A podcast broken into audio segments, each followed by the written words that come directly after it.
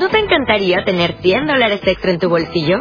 Haz que un experto bilingüe de TurboTax declare tus impuestos para el 31 de marzo y obtén 100 dólares de vuelta al instante. Porque no importa cuáles hayan sido tus logros del año pasado, TurboTax hace que cuenten. Obtén 100 dólares de vuelta y tus impuestos con 100% de precisión. Solo con Intuit TurboTax. Debes declarar para el 31 de marzo. Crédito solo aplicable al costo de la presentación federal con TurboTax Full Service. Oferta sujeta a cambios o cancelación en cualquier momento. De Apocalipsis nos habla de una nueva creación, ¿verdad? Un nuevo Edén.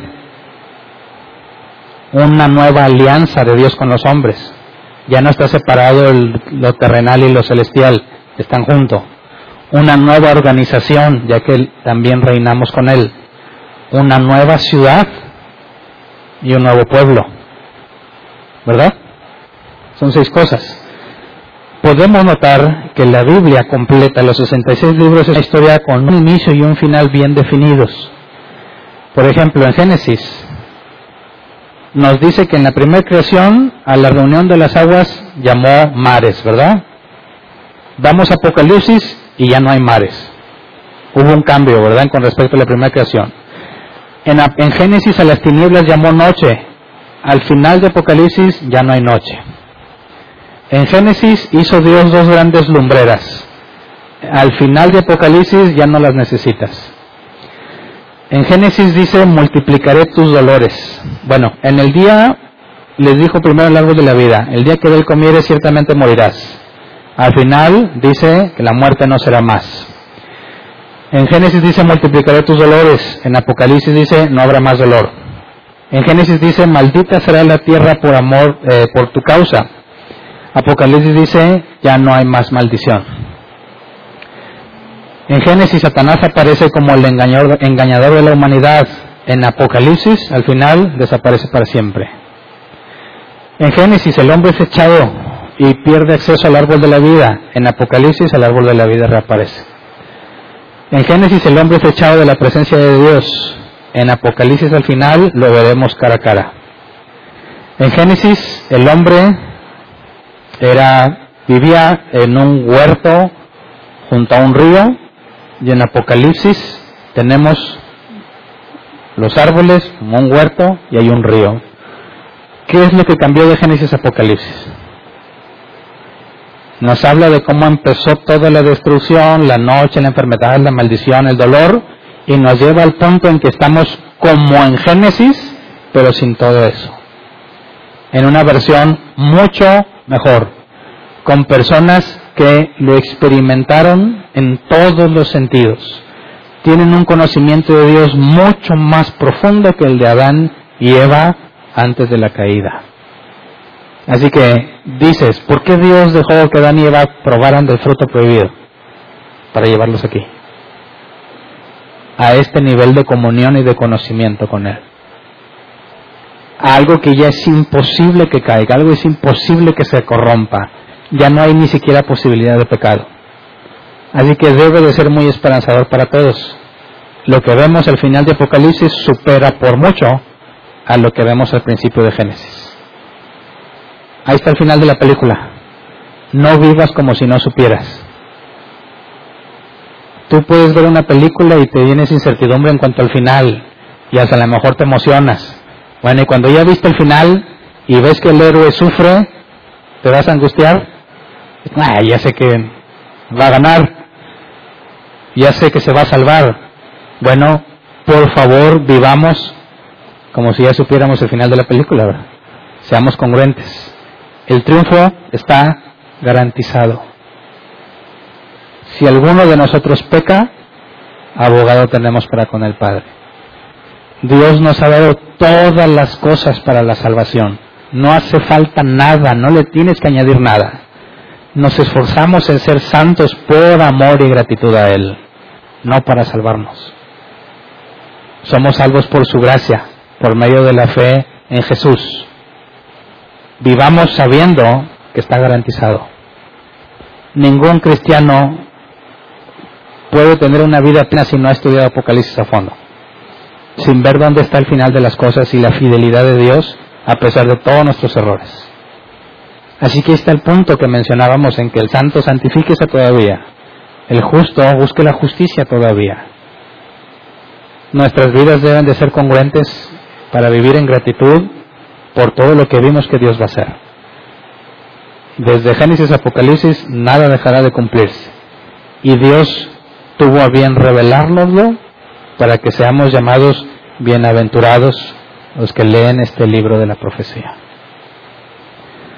Así que por último, para efectos del video, porque se va a repartir en muchas partes, quisiera dejarles a todos la misma advertencia que he hecho en los demás cursos. Yo voy a, hacer, voy a tomar las palabras así como Samuel las usó cuando se despidió.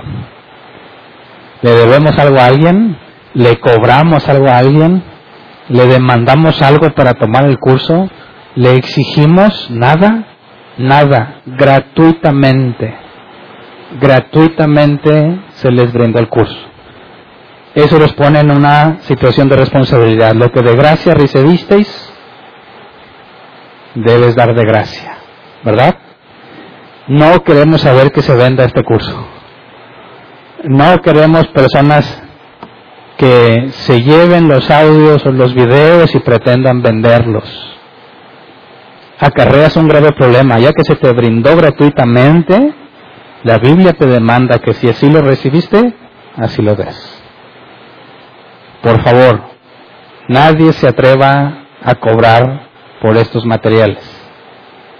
Y agradecer, si te fijaste en todas las sesiones hubo personas ahí atrás que de su bolsa trajeron para refrigerio. Y no se te cobró tampoco el refrigerio. Lo donaron libremente con el ánimo y la intención de serles de bendición. Que se pudieran enfocar. Sabemos que es muy larga la clase. Bueno, está su cafecito, sus galletitas, para que hasta eso, o sea, aparte de que el curso es gratis, buscaron que estuvieras cómodo mientras tomas el curso. Así que esperamos que si algún día tú quieres enseñarle a alguien lo que aprendiste, te esmeres al menos como nosotros lo hicimos. Al menos, ¿verdad? Ponemos esta responsabilidad sobre tus hombros. Y démosle un aplauso de agradecimiento a los que estuvieron donando todo este tiempo. Muchísimas gracias a los chicos de multimedia, los edecanes, que anduvieron corriendo, un aplauso, ya estoy como Rómulo, a los de arriba,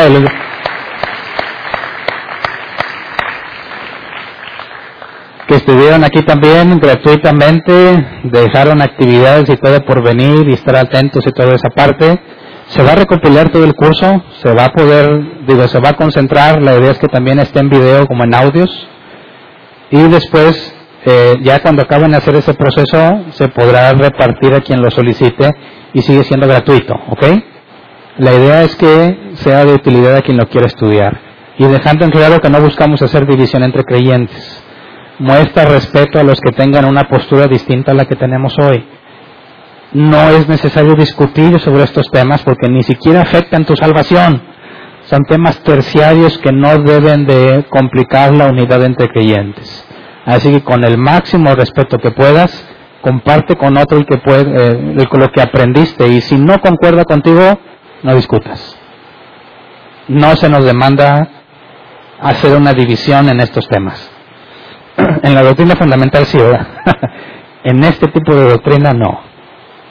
Lo usamos como un conocimiento general que nos ayuda en nuestro crecimiento, pero respetamos todas las posturas que alguien más tenga desde, obviamente desde una perspectiva bíblica, ¿verdad?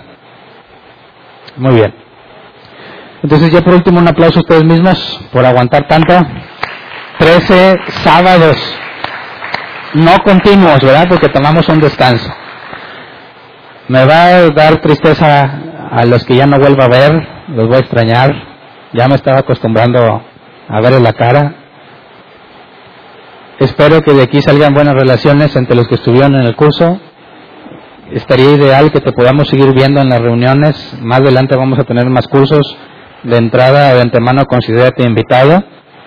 Y pues bueno, les dejé una tarea que definieran si iban a querer convivir y eso era de ustedes y una decisión de ustedes. ¿Qué fue lo que decidieron? Porque ni supe. ¿Quién me dice? Sí, vi que había muchas cosas, pero no sé si les trajeron los mismos que donaron.